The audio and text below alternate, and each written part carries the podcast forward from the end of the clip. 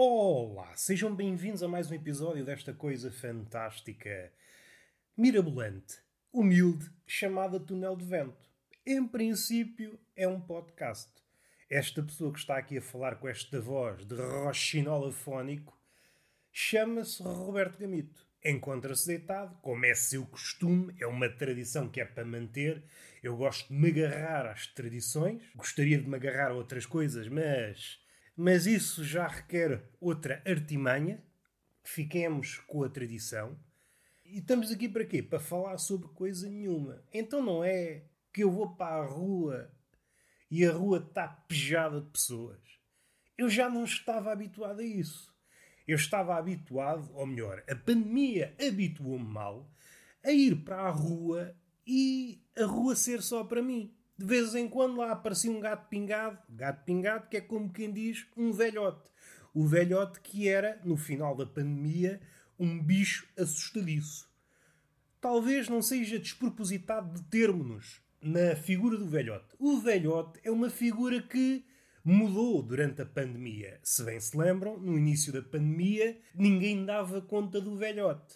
Houve aqui uma inversão. No início da pandemia os jovens, ai meu Deus, ai meu Deus, vamos morrer todos, todos em casa, e os velhos, opa, era velhos em cima dos telhados, a jogar sueca, ninguém dava conta deles. Com o decorrer do tempo, as mortes começaram a aumentar, os velhos, epá, isto está a atacar só velhos. O que é que eu sou? Um velho. Se calhar não é mal pensado ir para casa, fechar-me em casa como se fosse um tesouro. A natureza do jovem, pelo contrário, é uma natureza impaciente, saiu de casa para a rua. Houve aqui esta inversão aquela coisa que sucede no wrestling, suponho eu, que eu já não vejo wrestling há muito tempo, quando é a pares, dá-se aquela palmadinha, a passagem de testemunho, e aquele que estava fora do ringue entra e aquele que estava dentro vai para fora. Houve esta passagem de testemunho. O jovem que estava fechado em casa foi para a rua e o velho que estava na rua foi para casa. É uma passagem de testemunho, é uma passagem de legado. A rua ficou para os jovens. Sendo que o jovem foi descambando ao longo da pandemia. O jovem começou muito assustadiço, ai que vamos morrer todos, e como é que o jovem controlava esse medo? A fazer pão. Houve ali uma altura, se bem se lembram, no início da pandemia toda a gente era padeiro. Se lhe perguntassem o que é que quer ser quando acabar a pandemia, eu quero ser padeiro. Quero ser padeiro e fazer lives no Instagram. É isso que eu quero para a minha vida. A vida era muito mais simples.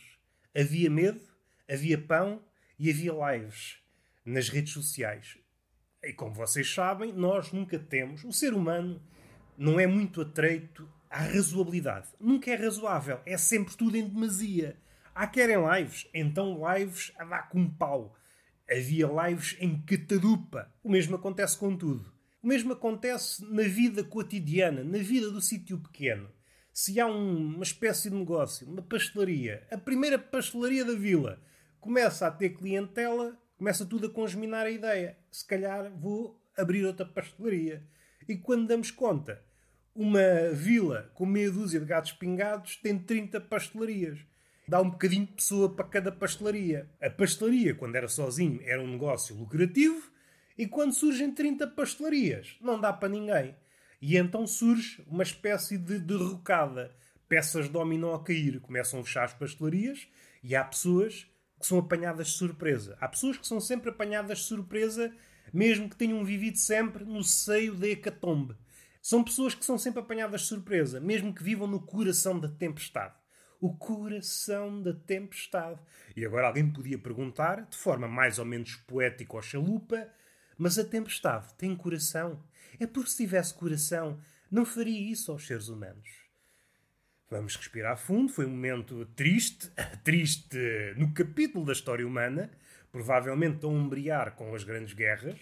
Há pessoas que basta proferirem uma frase para a tristeza apossar-se de nós. Não sei se já vos aconteceu, provavelmente já aconteceu. Vocês estão muito contentes, ou estão em vias de concretizar uma coisa, ou acabaram de concretizar uma coisa e estão felizes, triunfaram sobre a vidinha, e este não quando aparece uma pessoa que diz uma frase. A frase é de tal forma estapafúrdia que vocês definham. Se vocês fossem uma rosa, murchavam no estalar de dedos. Há pessoas que têm esse condão, murchar o outro. no fim de contas, essas pessoas enfadonhas são uma espécie de prostitutas com as quais não retiramos qualquer prazer. Mas também tem uma vantagem, que são grátis. Se bem que não há almoços grátis. E alguém podia perguntar: e jantares? Há jantares grátis? É o tipo de pergunta que me faz murchar. Além de ser chato, é alguém que, no entender dele, pensa: eu vou dizer aqui algo muito engraçado. Mas nunca é engraçado. Pessoas que estão sempre na tentativa de dizer algo engraçado, mas nunca conseguem. Das duas, uma. Ou vocês morrem, morrem em direto. Não sei se vocês já morreram em direto ou morrem em deferido. Dizem, olha, vou morrer para casa. Eu não gosto de dar tristezas às pessoas. Ou então optam por uh, revelar o que é que está ali a acontecer. Meu amigo, você não tem jeito para falar. Mantenha-se calado, que calado é um poeta. E a pessoa depois, ou recebe esse comunicado e acata, daí para a frente há condições para manter uma relação estável, ou não acata e a coisa descamba. E como é que a coisa descamba? Como é que a coisa descamba? Ou descamba para o apupo, vocês começam a apupar, uh, uh, meu bandido, que também é triste, a partir de uma certa idade, o apupo só é bem visto se estiverem integrados num coletivo. Nunca ninguém pensou nisto. Apupar isoladamente é um bocado triste. Nós precisamos da proteção do número, como se fôssemos um rebanho de animais. Quando estamos em rebanho, podemos apupar isoladamente. É, é triste. Isto será uma crítica para os dias de hoje? Ninguém sabe. Ninguém sabe. Nós, como somos literalistas, não podemos fazer comentários desse género. E eu já me perdi. Estava a pensar nas pessoas, que é uma coisa que me faz confusão. E esta coisa de sair à rua e ter de conviver novamente com pessoas. Eu vou já abrir o meu coração. O meu coração tem horas certas para abrir, abre às 9 da manhã, fecha às 5 da tarde, e depois disso não tentem bater à porta do meu coração, que ele não abre. Para amar é das 9 às 5, se faz favor. Eu antes da pandemia já não era aquela pessoa versada em contactar com o outro. Era mesmo em última instância, só se tivesse que ser. Só mesmo obrigado. E a pandemia desobrigou-me. E nesse ponto de vista foram dias felizes foram dias felizes. Ao contrário da maioria das pessoas que no início da pandemia diziam: é pá, vamos ser pessoas melhores. Eu, hum, não vamos, não vamos. Essas pessoas esqueciam-se de um detalhe: esta pandemia não é a primeira na história humana. Basta olhar para a história e verificar que, após um cataclismo desses, as pessoas não se tornaram santos. Não houve um surto de santos. Não houve. Não está nada documentado. Estávamos na Idade das Trevas, uma peste negra, os sobreviveram. Um surto de santos. Tudo era santo, tudo era belo, tudo era paradisíaco. Nunca aconteceu e suspeito que nunca vai acontecer. Porque o ser humano, embora esteja embeçado pela mudança e novidade, esta novidade que nós. A novidade esconde sempre um padrãozinho. No fundo, no fundo, mantemos os mesmos, só que damos outros nomes às coisas. No fundo, no fundo, as coisas mantêm-se. O que acontece é que mudamos os nomes para ter esta sensação que alguma coisa mudou. Mas no fundo, no fundo, tudo permanece igual. Tudo permanece igual. É uma artimanha para o homem se enganar a ele próprio. Para esconder o facto de que não domina nada. As coisas passam, voltam a passar. E ele continua o mesmo patego, o mesmo pateta, sem nenhuma estratégia que o faça sair por cima. As coisas repetem-se, mas ele continua a mesma merda o que só vem denegrir aquela frase feita que é a experiência leva à perfeição. Não leva, não leva à perfeição. Caso contrário, o mito do eterno retorno seria aquele homem que inicialmente era patético e que no fim era perfeito, igual a um Deus. Não me parece que seja o sumo que sai desse mito. Não me parece. Vamos respirar fundo, que eu já estou aqui a fervilhar. Vamos voltar às pessoas. Eu acho que devia haver um limite de pessoas na rua. Não estou a brincar. É claro que não penso isso. É estranho ver muita pessoa e eu nunca fui muito fã de pessoas. Nunca fui muito fã. Nunca... Há pessoas que me encantam, mulheres, sobretudo, mas com o passar do tempo eu venho a notar que não vale a pena. Não vale a pena.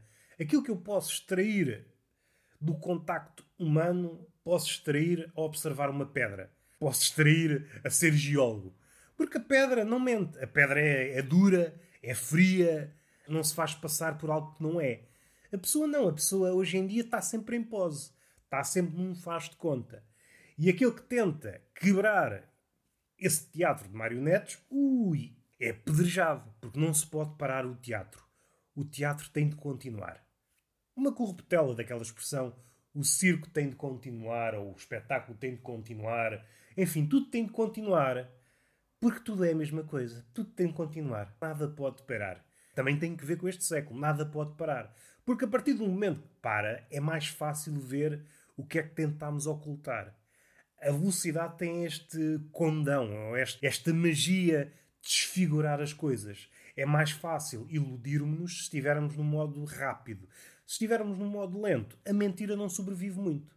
E no modo lento acontecem coisas, ouvi dizer, tais como o pensamento, a meditação, coisas que nos fazem desmascarar o outro ou as coisas.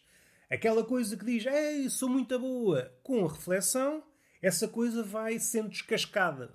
E às tantas percebemos, olha, é só uma banana. É só uma banana, já que está descascada, vamos comê-la. Pensei que ia dar um raciocínio como deve ser, no fim de contas, foi apenas uma pataquada. Uma pataquada bem ao jeito deste século. Vamos respirar fundo. Eu não tenho nada para dizer. Não tenho nada para dizer. Sublinho, mais uma vez, não gostar de pessoas. Não aprecio. Nunca vi nenhuma pessoa que diga, é pá, sim senhor. Não. A minha experiência diz-me que se é para gostar de pessoas, é para gostar de pessoas que não sejam simpáticas. Porque a pessoa simpática tem aquele embrulho muito bonito, está a facilitar os laços, mas mais tarde ou mais cedo vai revelar que é o seu contrário. Essa pessoa, por norma, é a mais velhaca.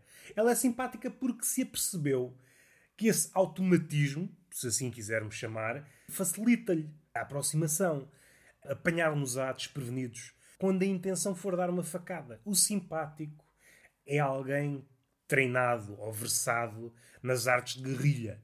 Mais tarde ou mais cedo seremos apunhalados por trás. Ao contrário daquele que revela-se logo como um bicho do mato. O bicho do mato dificilmente nos apanhará de surpresa, porque o bicho do mato não está a fazer cerimónia, não tem máscaras. E se conseguirmos encetar uma ligação com o bicho do mato, será uma coisa mais verdadeira. Pode ser mais custosa ao início? Pode. Mas não há nenhum princípio de burla. Não há nenhum princípio de burla. Posso refletir: será que isto é uma atitude acertada, ajuizada, ou é apenas uma manifestação da posse consumista? Vejo, vejo pessoas e às vezes homens a comentar: é pá, detesto pessoas falsas. Como se houvesse o contrário, como se houvesse alguém que dissesse: é pá, adoro pessoas falsas. Gosto muito deste estado de dizer o óbvio. E pá, eu sou é diferente, eu detesto pessoas falsas. Sim, sim, sim. Eu detesto mentiras. Eu detesto ir a hospitais. Como se houvesse, dou margem de manobra porque há malucos para tudo. Provavelmente o velhote e a velhota adoram ir a hospitais. Não pelo que o hospital possa trazer de diagnóstico, mas a velhota, por exemplo, sabe colher frutos onde não há árvores. A velha sabe colher frutos numa sala de espera. A velha, como vocês sabem, é um bicho que busca a conversa e busca nos sítios mais remotos. Nos sítios mais. Como é que eu. Falta-me a palavra. Remotos também, mas mais agrestes. Sim, acho que é mais isto uma pessoa dita normal, uma pessoa adulta que pense bem nas coisas, vamos supor que essa pessoa tem necessidade de conversa. O último sítio a que ela recorre é uma sala de espera. A velha já, já está por tudo. A velha procura conversa até numa morgue, se for preciso. Busca essa centelha que sai da conversa. A velha, se for preciso, percorre o deserto do Sara de les a les porque lhe disseram: Olha, está ali uma pessoa atrás daquela duna que adora conversar. Lá vai a velha, vai a pé porque não confia no camelo. O camelo anda assim um bocado aos trambolhões e isso dá-lhe cabo do esqueleto. Os meus ossos. Já agora que falámos nos ossos, há um tipo de velhas e de velhos, possivelmente tem mais preponderância nas velhas. E isto talvez não aconteça nas cidades. Dos meios pequenos, aldeias e vilas, o velho tem sempre a tendência para falar. Para falar com alguém para falar sozinho e para falar assim para o ar para ver se alguém apanha a conversa. Alerto já pessoas, por exemplo, que estão na cidade e estão a pensar mudar para uma vila, para uma aldeia, isto é um perigo.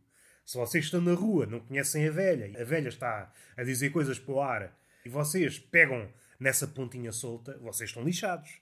Vocês perdem uma hora a conversar com a velha. Isto são estratégias. A velha está a lançar em good, neste caso temas de conversa, vocês, olha, tenho aqui qualquer coisa para dizer acerca disto. Pronto, já estão cansados. Perdem uma tarde a falar com a velha. Dicas de pessoa que sabe, que anda no terreno e que anda a correr, a ver se não apanha nenhuma velha no passeio. Às vezes até mudo de passeio, mudo de passeio rapidamente e a velha, olha, pronto, não consigo. Porque eu levo três dias a atravessar uma passadeira. É a forma de escapar às velhas. Mas voltando à velha em questão, aquela velha que está caladinha, a andar como sabe andar, aquele andar de velha, muito lento, ao passar por ela, ela queixa-se das dores. Ah, pá, as minhas dores! Sendo que a velha não tem qualquer ligação connosco. Não conhecemos a velha de lado nenhum. Não sabemos o nome da velha. A velha não sabe a nossa árvore genealógica. A velha aproveita este momento, não sei se verdadeiro se não, mas vamos supor que verdadeiro, para que nós sintamos alguma pena ou empatia, para utilizar a palavra mais em voga. Mas isto é um perigo. É um perigo. Tal como eu disse há pouco, se nós dizemos alguma coisa, está ali uma conversa. Está ali uma conversa que vai durar horas. Vocês, este é um conselho, não devem sentir empatia quando encontram uma velha na rua a queixar-se das dores. Isto é uma estratégia da velha. A velha saiu às 6 da manhã e está a lançar esse engodo a ver se apanha alguém. E é até ao final do dia. Como vocês sabem, o final do dia da velha é às 5 da tarde. Depois vai ver novelas. E o preço certo. Tenham cuidado, porque as velhas são sacanas. Elas não fazem isto ingenuamente. Não, têm uma fisgada. Elas querem conversa. Ao contrário da pessoa mais cabisbaixa, que podia até dizer para si mesmo: é pá, precisa mesmo conversar, mas não está disposta a fazer o que a velha faz. Uma pessoa dita normal, sendo que a velha não é normal, mas uma pessoa adulta não vai para a rua a queixar-se das dores para ver se alguém lhe pega. Lhe pega nos temas de conversa. Nem vai para uma sala de espera. Uma pessoa adulta faz tudo o que estiver ao seu alcance para não estar numa sala de espera. A velha é uma espécie de bárbaro da conversa. Faz tudo o que for preciso por uma conversa. A velha até vai ao funeral para poder falar com as outras velhas enquanto vê alguém ser enterrado. Há velhas vegetarianas que vão a um talho só para poder falar com o talhante. Eu já vi isto, isto não é inventar. A velha vai. Então, mas quer alguma coisa? Não, eu não, não como carne. Seja vegetariana por uh, iniciativa própria, seja porque há velhas que já não podem comer nada. Há velhas que só podem comer talhadas de ar. e está feito o episódio de hoje. Tinha esta coisa atravessada. Cuidado com as velhas. É o grande perigo do nosso século. Cuidado com as velhas que elas apanham-vos e só vos largam 10 anos mais tarde. Está feito. Beijinho na boca, palmada pedagógica numa das nádegas e até à próxima.